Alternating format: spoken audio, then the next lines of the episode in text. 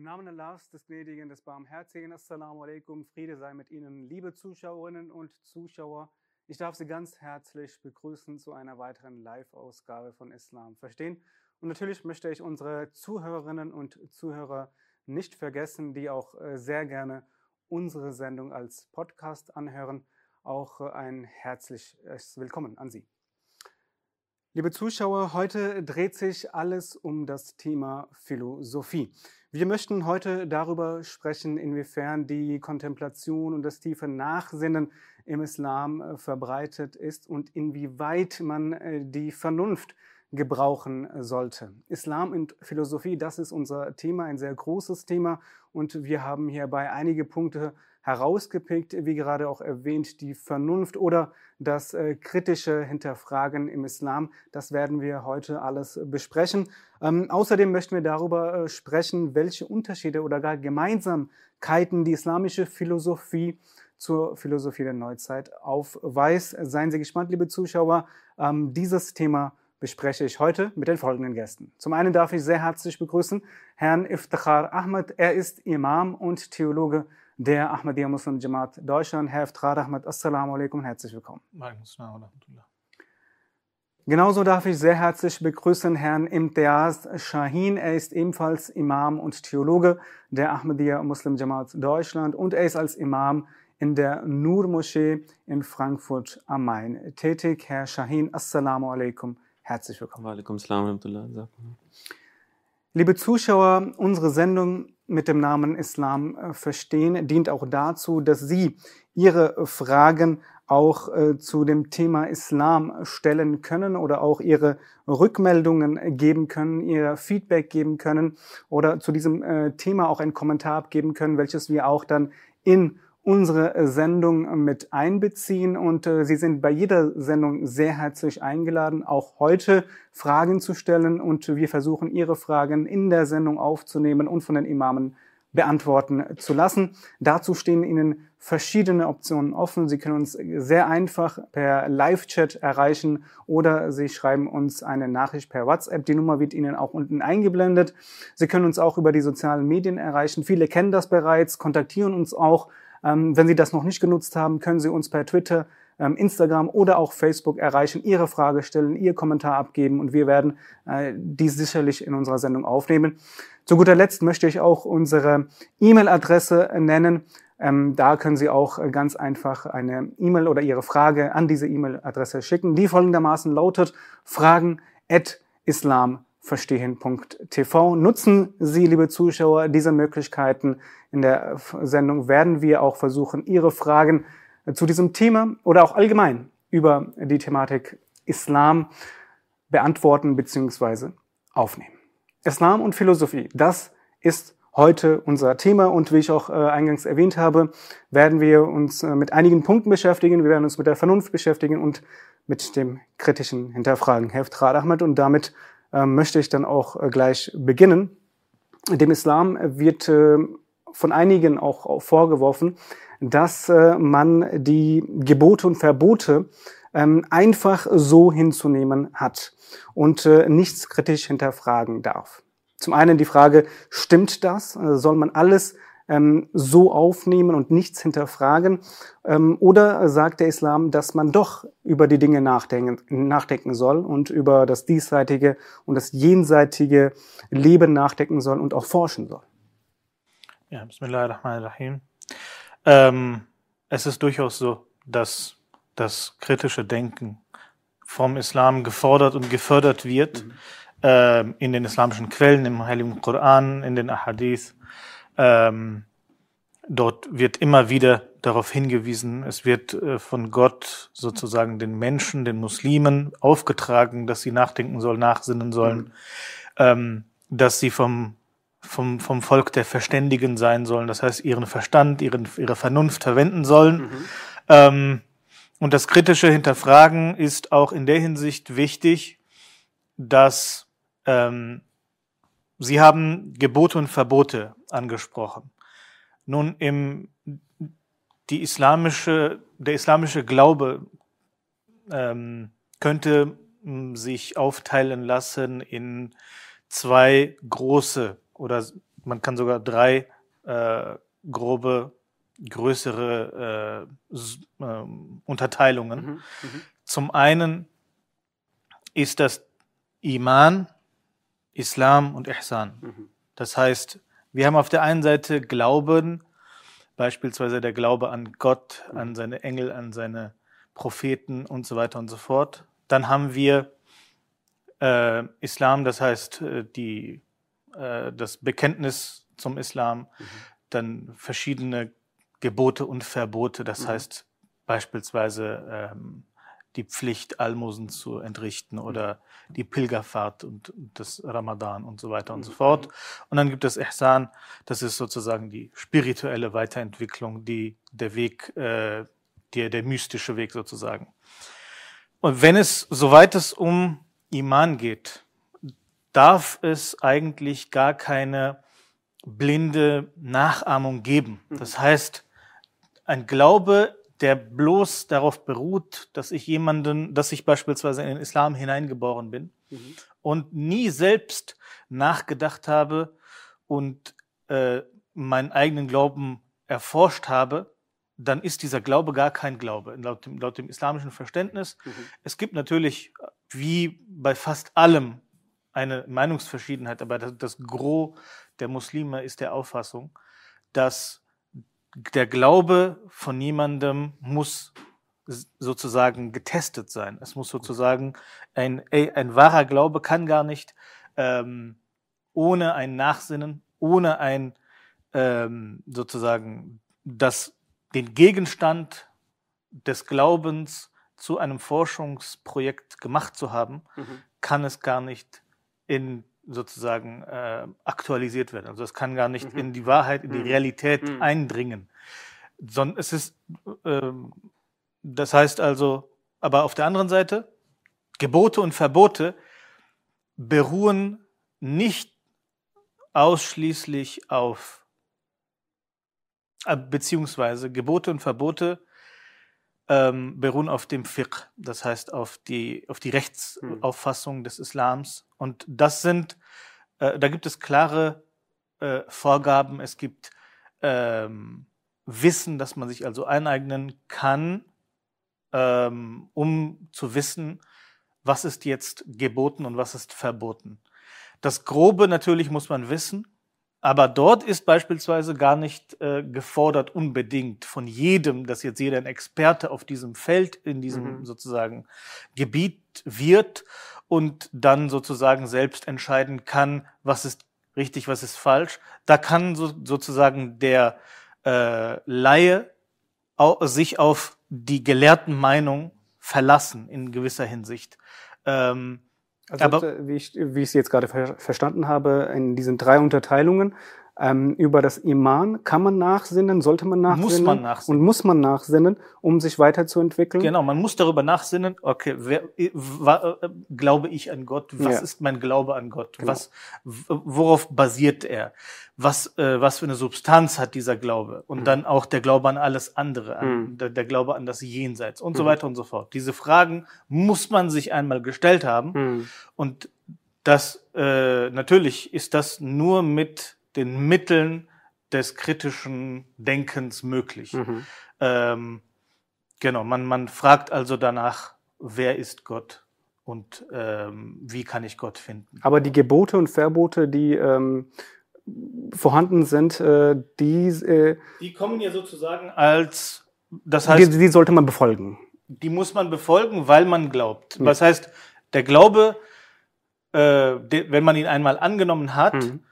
Dann ergibt sich sozusagen die Befolgung der Gebote und Verbote automatisch daraus. Mhm. ähm, das ist sozusagen ein, das sind sozusagen die, die, der, der Glaube ist das Fundament und äh, die oder der Stamm Mhm. und die Gebote und Verbote sind die Zweige, die daraus entstehen. Ähm, die, diese sind sozusagen damit verbunden und kommen einfach sozusagen, schließen sich daraus. Mhm. Das eine folgt dem anderen, muss dem anderen folgen. Ähm, was ich damit aber sagen möchte, ist, dass in diesem Bereich viele sind möglicherweise der Ansicht, dass wenn sie einfach den Gelehrten folgen und der Tradition folgen, Muslime sind, weil sie Mhm. Muslim, als Muslim geboren sind, dass das reicht. Das reicht nur in diesem Gebiet. Hm. Ist das sozusagen ähm, entschuldbar in, Mhm. in dieser Art und Weise. Hm.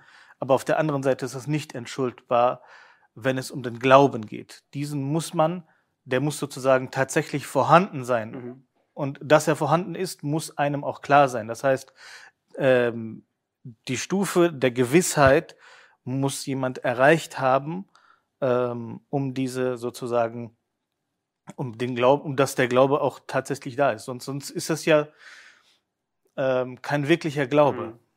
Kann aber auch ein ähm, übermäßiges äh, und übertriebenes Hinterfragen einen Menschen in die Irre führen, ähm, worauf ich hinaus will, ähm, ob es auch Grenzen des kritischen Denkens gibt. Natürlich gibt es Hm. Grenzen des kritischen Denkens. Das beruht darauf, dass die Vernunft, die ja das Instrument des kritischen Denkens ist, Hm. Wenn sie denn rein wäre, Hm. nehmen wir, äh, stellen wir uns Allah vor, der natürlich auch über äh, Vernunft verfügt Hm. und über Weisheit. Hm. Ähm, seine Weisheit ist nicht getrübt von irgendetwas, hat Mhm. keine Grenzen, Mhm. ihrer sind, dieser Weisheit sind keine Grenzen gesetzt. Hm. Die menschliche Vernunft ist getrübt von Sinnlichkeiten, Hm. von der, von, von, von der, dadurch, dass man in einem Körper gefangen ist Hm. und ähm, dann sozusagen durch Triebe und durch Begierden geleitet und gelenkt ist. Ähm, dadurch, dass man begrenzt ist, ist auch die Vernunft begrenzt. Die Information, die durch die Vernunft bearbeitet werden kann, ist auch begrenzt. All diese Dinge, all diese Faktoren führen dazu, dass ähm, es eine Grenze geben muss. Hm. Das, darüber sind sich auch alle einig, dass Hm. es eine Grenze gibt und geben muss. Hm. Nur wo ist die Grenze? Das ist die, das ist immer die Debatte Hm. zwischen auch Atheisten und Theisten. Hm. Ähm, wo ist die Grenze, ähm, der, wo die Hinterfragung aufhört Hm. und wo sozusagen dann auf die Prämissen, auf die man sich vorher geeinigt hat, beru- beruhend man das andere einfach schlussfolgert. Hm.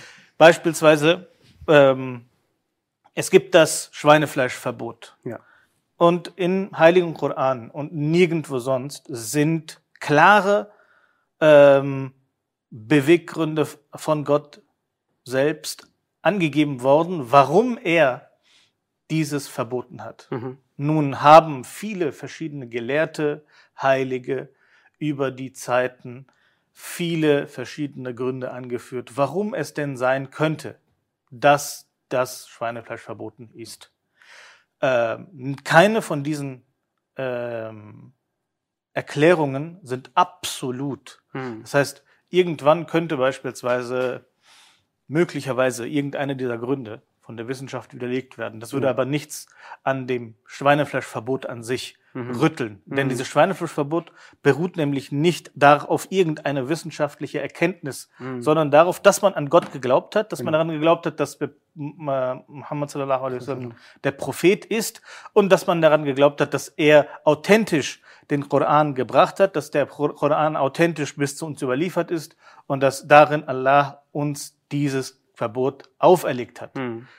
Das ist sozusagen die Kette für die Einhaltung dieses Verbots. Hm. Hm. Da gibt es dann sozusagen keinen Spielraum für einen gläubigen Muslim des Hinterfragens. Natürlich kann er die Gründe hinterfragen immer wieder, Hm. die angeführt werden und Ja. eigene Gründe er, er, erörtern, aber nicht das Verbot an sich Genau. in Frage stellen. Genau. Vielen Dank bis hierhin. Also äh, das Hinterfragen oder das äh, Nachsinnen über die islamische Lehre ähm, ist notwendig äh, und auch ähm, dann auch dementsprechend sich dahingehend zu entwickeln, um auch äh, Überzeugungen zu finden. Ähm, die nächste Frage, Herr Schein, die sich auch daraus stellt, wenn wir uns allgemein auch äh, mit der Philosophie ähm, befassen. Äh, der Islam sieht sich ja als ähm, universelle Religion. Das heißt, der Islam ist für jeden Menschen ähm, gekommen und äh, die islamische Lehre gilt für jeden Menschen auf äh, der Welt. Und ähm, dementsprechend hat der Islam ja auch ähm, Erkenntnisse und Wissen über verschiedene äh, Wissenschaften dargelegt. Ähm, wie definiert der Islam dann äh, die Philosophie? Ja, Philosophie ist ja ein sehr, sehr weiter Begriff. Philosophie bedeutet in erster Linie ähm, das Streben nach der Erkenntnis, nach dem Wissen ähm, äh, über den Menschen, über das Universum und ganz besonders ähm, über die Stellung des Menschen oder die Bedeutung des Menschen im Universum, in der Welt. Ähm, und, und mit der Frage beschäftigt sich die Philosophie. Ähm, um vorweg zu sagen, also in Europa, was wir heute als äh, ähm, Philosophie und auf, als, als Aufklärung auch betrachten. Das war bis ins frühe Mittelalter, ähm, war das ja sehr bedeutungslos oder man hatte dieses Wissen gar nicht. Ähm, das ist sehr interessant zu wissen, dass äh, ähm, die großen griechischen Philosophen ähm, Aristoteles und ähm, ähm deren Werke ähm, erstmal ins Arabische übersetzt worden waren. Und in Europa war das viel, viel später, dass sich Menschen damit beschäftigt haben, vom Arabischen dann oder in, im Arabischen diese Werke zu studieren, der griechischen Philosophen und äh, daraus dann oder Übersetzungen dann zu machen und äh, ihr Wissen zu schöpfen, womit sich äh, die muslimischen Gelehrten und die islamische Welt schon seit Jahrhunderten beschäftigt hat mittlerweile. Und äh, ähm, also Ibn Rushd zum Beispiel ist ein großer Philosoph ähm, und ganz besonders äh, in Andalusien, also in diesem Teil äh, Spaniens, war ein großes Zentrum der Aufklärung, der Philosophie und des Wissens. Und ähm, das heißt, damals hat es schon ähm, also diese parallel verlaufenden Flüsse gegeben. Mhm. Zum einen die islamische Lehre, ähm, der Koran und äh, die Theologie des Islams, zum anderen dann ähm, von großen islamischen Wissenschaftlern die Erkenntnisse und die Philosophien, die sie dann auch ähm, wo sie sehr, sehr große Fortschritte gemacht haben und es war eine Blütezeit auch gewesen.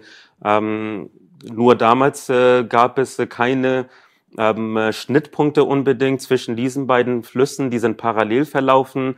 Es gab also wenig Wissensaustausch, ähm, wenig Verbindungen zwischen den religiösen Gelehrten damals und den großen Wissenschaftlern mhm. und Philosophen, mhm. ähm, weil man hat es äh, immer versucht ähm, zu vermeiden, da irgendwelche Widersprüche eventuell zu finden, weil da gab es natürlich die Erkenntnisse, die man in der mhm. Zeit hatte, aber wie Strasser gerade gesagt hat, Erkenntnisse aus der Wissenschaft, die verändern sich auch immer wieder. Es gibt neue Erkenntnisse und das wird es immer geben, diese Entwicklung. Ähm, und dann hat aber diese Blütezeit auch aufgehört, als die Muslime von dort vertrieben worden sind. Leider Gottes gab es dann auch äh, unter den Muslimen, die sich dann versucht haben, mit der Philosophie zu beschäftigen, ähm, äh, ja nicht so viel Aufklärung. Da gab es auch äh, ja viel ähm, ja, eine große Atmosphäre und Zustände der Finsternis, mhm. wo man sich mit Kleinlichkeiten äh, genau. beschäftigt hat. Und das hatte die, den großen Fortschritt auch in den Wissenschaften dann leider unter den Muslimen gestoppt, äh, weshalb es dann auch wichtig gewesen ist, ähm, äh, dass äh, unserer Auffassung nach auch der Messias, der verheißene Messias gekommen ist und dann wieder diese Thematik aufgegriffen hat und die Philosophie und ähm, die islamische Lehre, diese ähm, in, in Einklang zu bringen und aufzuzeigen, ähm, äh, dass diese Erkenntnisse ähm, vollkommen im Einklang stehen, auch in, mit der islamischen Lehre. Und ähm, das ist also, wie der Islam die Philosophie betrachtet. Auch die Werte, die Erkenntnisse, die von großen Philosophen ähm, äh, ja, an uns gebracht worden sind, ähm, daraus erkennt man ganz deutlich, dass äh, ähm, und sie sprechen ja auch von Offenbarung Gottes mhm. und das ist überhaupt kein Widerspruch gewesen mhm. für sie, ähm, dass es Erkenntnis, göttliche Offenbarungen und göttliche Erkenntnisse gewesen sind. Ähm, heutzutage liest man viele Zitate und äh, die, man dann auch sehr gerne ähm, äh, von Platon, von Aristoteles, ja. von, von Sokrates und so weiter auch heute noch verwendet. Ähm, und diese findet man dann auch in der islamischen Lehre auch äh, wieder. Und äh, dann hat, wie, wie gesagt, dieser Schnittpunkt auch stattgefunden, durch den verheißenen Messias, der dann auch aufgezeigt hat, wie beides dann im Einklang ist und ähm, auch äh, erklärt, was die Philosophie ähm, auch der Lehren des Islam auch ist. Mhm. Dazu kommen wir auch äh, später noch einmal äh, ausführlich dazu. Ähm, was der verheißene Messias äh, salam, ähm, auch erklärt hat und die Philosophie der, der Lehren des Islam dargelegt hat. Ein sehr, sehr wichtiger Punkt, den wir auch äh, aufnehmen werden in der heutigen Sendung, liebe Zuschauer. Ähm, zuvor möchte ich auf eine Frage eines Zuschauers zurückkommen, Herr Iftikhar Ahmed. Sie haben gerade ähm, sehr schön ausgeführt die Frage des äh, kritischen Denkens und des Hinterfragens und ein Zuschauer hat dabei eine Frage gestellt, und äh, sagt, wenn man die Philosophie hinter einem Gebot Gottes nicht ganz versteht, sollte man es dann trotzdem befolgen oder erst, wenn man vollkommen ähm, die Philosophie und Weisheit dahinter verstanden hat. Ähm, und er gibt auch ein Beispiel, zum Beispiel, wenn man noch nicht vollständig die Philosophie hinter dem Kopftuchgebot versteht. Ähm, wie ich gerade erklärt habe, ähm, gibt es da eine gewisses, es gibt da eine gewisse Reibungsfläche äh, wo auch, wo man, wo man, wo bestimmte ähm, in bestimmter Art und Weise auch Abarbeitungen stattfinden können. Das heißt, man kann sich an gewissen Themen abarbeiten. Mhm. Ähm, man muss sich nur der Tatsache gewahr werden, dass man nicht den Fehler begeht aus Ignoranz und Unwissenheit der dann sozusagen äh, zu, zu Widersprüchlichkeiten führt. Das Kopftuchgebot, was angeführt wurde, mhm. ist jetzt wieder in aller Munde äh, wegen des Vorfalls genau. im Iran. Ähm, wenn man sich die Geschichte des Islams anschaut, dann gab es 1300 12, 1300 Jahre lang einen Konsens darüber, dass das Kopftuch gebot, geboten ist. Im mhm. Koran, mhm. wo von Khemar und Jilbab die Rede ist, mhm. dort ist von der Bedeckung der Haare die Rede. Ähm, heute, jetzt in den letzten 1, 200 Jahren, ab dem 18., 19. Jahrhundert, aufgrund des Einflusses von außen sind Debatten entstanden, ob das denn überhaupt geboten ist. So, diese Debatten an sich, wenn man in, in einem rein, ähm, äh, wenn man im, im Kontext von Wissenschaft, von Erkenntnis spricht, können geführt werden. Mhm. Falls jemand die Meinung hegt, als Experte, natürlich da habe ich eben versucht zu erklären, Laien können sich nicht herausnehmen, für sich zu bestimmen, was jetzt ein Gebot ist und was nicht. Hm. Wenn, Beispiel, ich gebe Ihnen ein Beispiel von der Ahmadi Muslim Jamaat. Wenn ich die, den verheißten Messias Islam anerkannt habe und das treue Gelübde an der Hand eines seiner Kalifen abgelegt habe hm. und dieser Kalif sagt, dass seiner Ansicht nach das Kopftuch, und der verheißene Messias Islam, allen voran, sagt, dass das Kopftuchgebot, sozusagen das Kopftuch geboten ist. Und die Kalifen alle äh, unisono auch die Ansicht vertreten, dass das Kopftuch geboten ist. Mhm. Kann ich nicht jetzt dahergehen und jetzt das Rad neu hm. erfinden mhm. für, dazu muss ich mich schon ähm, von sozusagen der Hausordnung, die im Hause Ahmadiyyat herrscht, ja. abgrenzen. Dazu muss ich aus dem Haus austreten, wenn ich dagegen verstoßen möchte. Ja, ja. Genauso die Abspaltungen, die innerhalb des Islams entstanden sind, sind ja alle entstanden dadurch, dass man Meinungsverschiedenheiten hatte. Meinungsverschiedenheiten können ja nur entstehen, weil man kritisch hinterfragt hat. Ähm, und wenn und, und die Kritik. Dieser Vortrag hochgepriesen und ähm, in diesem Werk hat äh, der verheißene Messias al-Islam im Prinzip erstmal das Wesen des Menschen erklärt und äh, eine Dreiteilung gemacht, aus was der Mensch und die menschliche Seele eigentlich besteht. Ähm, und das sind drei verschiedene ähm, Stufen oder Zustände eines Menschen, die er erklärt hat. Dann hat er über die Moral gesprochen, was eigentlich mhm. Moral ist. Also sehr, mhm. sehr ähm, wichtig für uns auch zu wissen, ähm, dann auch über den Sinn des Lebens nicht nur, sondern auch wie der zu erreichen ist. Diese Schritte noch aufgezeigt, dann über den Zustand des äh, ähm, Lebens nach dem Tod, weil der, das Leben ja nicht hier aufhört, sondern es geht noch weiter. Wie ist er eigentlich? In welcher Welt befinden wir uns? Beginnt das Leben erst nach dem Tod wirklich oder gibt es Zustände, die bereits in diesem, in, im Diesseits dann auch zu spüren sind? Ähm, und dann auch über die Gotteserkenntnis. Und das waren fünf Fragen gewesen, die von allen Religionsvertretern beantwortet worden sind. Und das ist im Prinzip das Werk des Weißen Messias el-Islam, welches ähm, ähm, die Philosophie der Lehren des Islam unter mhm. dem Titel auch äh, auf der Website zu finden ist und äh, in verschiedenen über, über Sprachen auch übersetzt worden ist. Ähm, und das ist sehr, sehr wichtig äh, zu lesen auch und zu verstehen ähm, äh, für jeden Menschen eigentlich, um äh, das Wesen des Menschen zu verstehen und welche Stellung der Mensch im Universum hat. Mhm. Vielen Dank, Herr Shahin, und vielen Dank, Herr Ifrar Ahmed. Wir sind am Ende unserer Sendung angelangt und äh, ich bedanke mich für die sehr interessanten Ausführungen, äh, sehr interessante Inhalte, die Sie geteilt haben. Äh, liebe Zuschauer, wie bereits erwähnt, wir sind am Ende der Sendung angelangt. Die 40 Minuten sind wieder verflogen. Ähm, wenn wir einige Ihrer Fragen nicht beantworten konnten, haben wir sie dennoch aufgenommen und werden diese möglicherweise auch in der nächsten Sendung beantworten, denn die nächste Sendung beschäftigt sich ausschließlich mit ihren Fragen.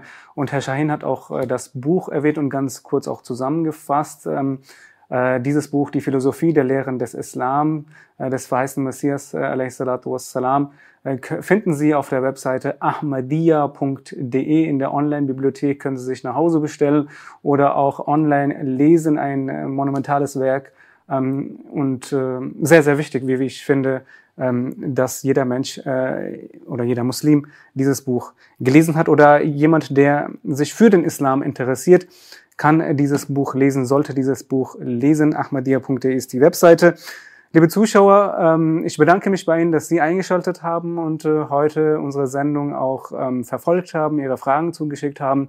Wir sind äh, wie gewohnt nächsten Donnerstag wieder für Sie da, live äh, um 20.20 Uhr 20 und beschäftigen uns dann ausschließlich mit Ihren Fragen, die Sie uns ab heute äh, bis äh, zur nächsten Sendung ähm, zuschicken können und wir nehmen diese dann auf. Bis dahin, bis zur nächsten Woche. Assalamu alaikum wa rahmatullahi wa barakatuhu. Frieden und Segen Allahs sei mit Ihnen.